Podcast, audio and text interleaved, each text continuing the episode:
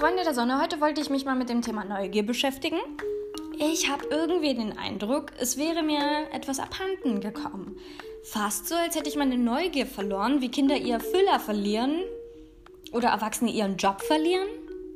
Als Kind war ich super duper neugierig, wollte alles anfassen oder ausprobieren und habe auch Dinge gemacht. Einfach gemacht, total naiv, sehr hoch auf Bäume zu klettern oder auf Garagen zu klettern und dann von einer Garage zur nächsten Garage zu springen oder auch einfach nur Yoga.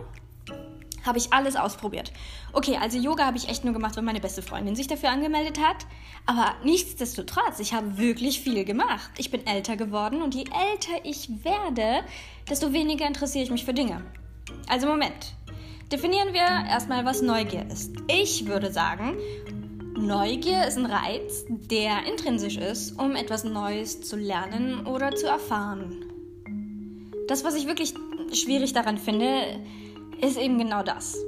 Es ist intrinsisch, kann also nicht wirklich ausgelöst werden, glaube ich. Es muss schon wirklich von dir kommen. Als Kind wird dir das ja auch irgendwie richtig so hm, wegerzogen. Also, du kommst auf die Welt, du bist super neugierig und dann wirst du ein Kind und dann fängt es schon an. Im Museum darfst du gewisse Dinge nicht anfassen.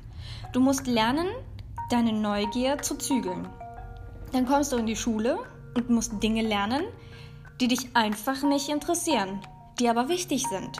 Also ich will jetzt nicht über unser Schulsystem debattieren, aber ich glaube, dass das ein Faktor ist, wieso wir weniger neugierig sind. Dann fängst du an zu arbeiten oder machst eine Ausbildung. Du steckst da so viel Energie und Zeit rein, dass du nach Hause kommst und einfach nur froh bist, endlich mal Zeit für dich zu haben. Jetzt nicht noch an was zu tüfteln oder zu lernen oder nachzudenken, sondern einfach nur, ich weiß nicht, ein Bad nehmen, dich unterhalten zu lassen, mal keine Briefe, keine Probleme, einfach nur chillen. Das gewöhnt man sich dann so krass an, dass es dann deine neue Komfortzone wird, nicht neugierig zu sein. Oder aber alles, wofür du Neugierde empfindest, sind dann so Promi-Klatsch und Tratsch oder wie es in einer Serie weitergeht oder ob Bekannte von dir sich getrennt haben, Haus gekauft haben, Kinder kriegen. Blödsinn eben. Ich glaube, Neugier geht Hand in Hand mit Motivation. Bei beidem geht es um Inspiration. Wenn dich ein Thema oder das Endergebnis von etwas nicht inspiriert, dann bist du weder motiviert noch neugierig, das zu lernen. Ich meine, ich bin ja jetzt auch nicht jeden Tag motiviert. Ich habe auch echt Scheißtage, in denen ich mich nicht konzentrieren kann oder ich es einfach nicht schaffe, mich aufzuraffen und zum Fitnessstudio zu gehen oder weiß nicht, einfach, weiß nicht, es ist schwierig. Trotzdem glaube ich, gibt es verschiedene Arten Treibstoff, von denen du dich bedienen kannst quasi, um deinen inneren Schweinehund zu besiegen.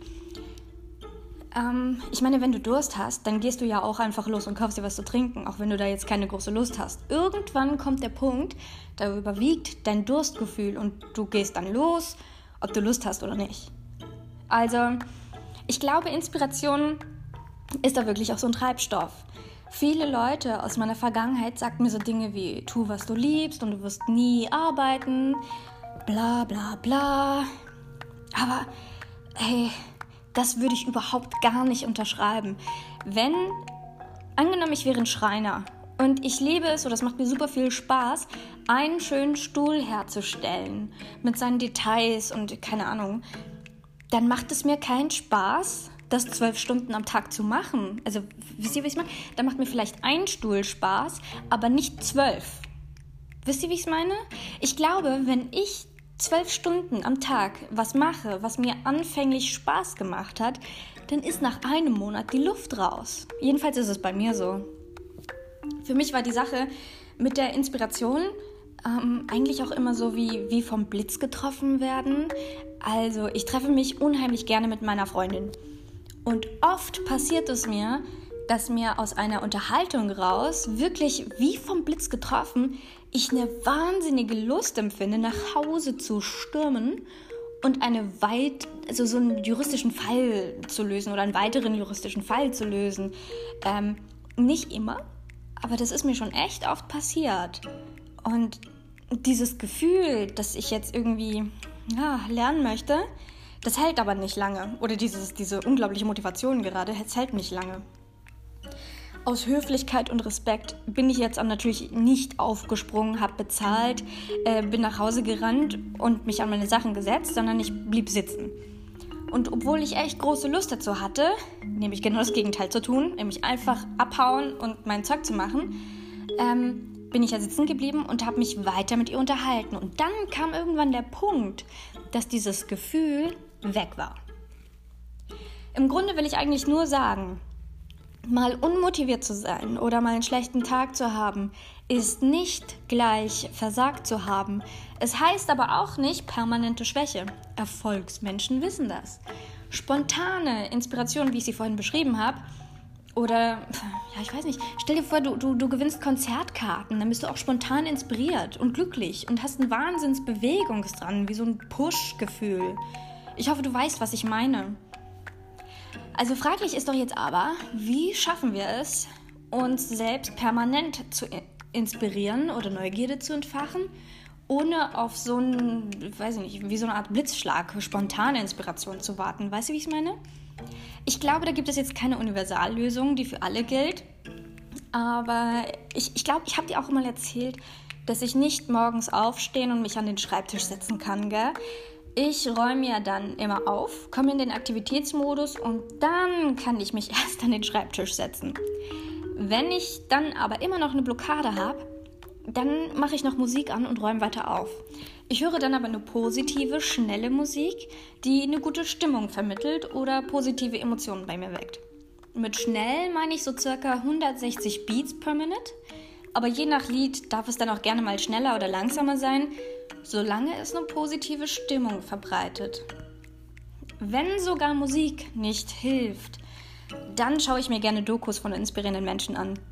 Nicht aber, ähm, also nicht immer, aber manchmal passiert es, dass dann innerhalb der Doku ein Satz fällt oder ich jemanden bei einer Aktivität sehe, dass es mich dann wieder so sehr inspiriert, dass ich dann doch in Aktivität komme oder die Blockade sich löst.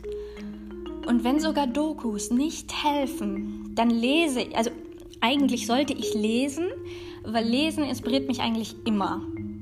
Meistens telefoniere ich dann aber, statt zu lesen.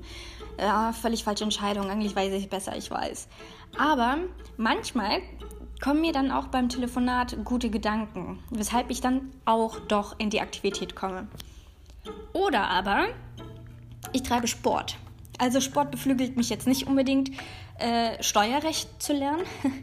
Aber ich fühle mich nach dem Sport energetischer, wacher, frischer, dass die Hürde, sich dann an den Schreibtisch zu setzen, wirklich sehr klein ist. Und meistens bin ich dann nach dem Sport, wenn ich dann wirklich mich an meinen Schreibtisch setze, nicht blockiert. Ich habe dann diese Blockade nicht.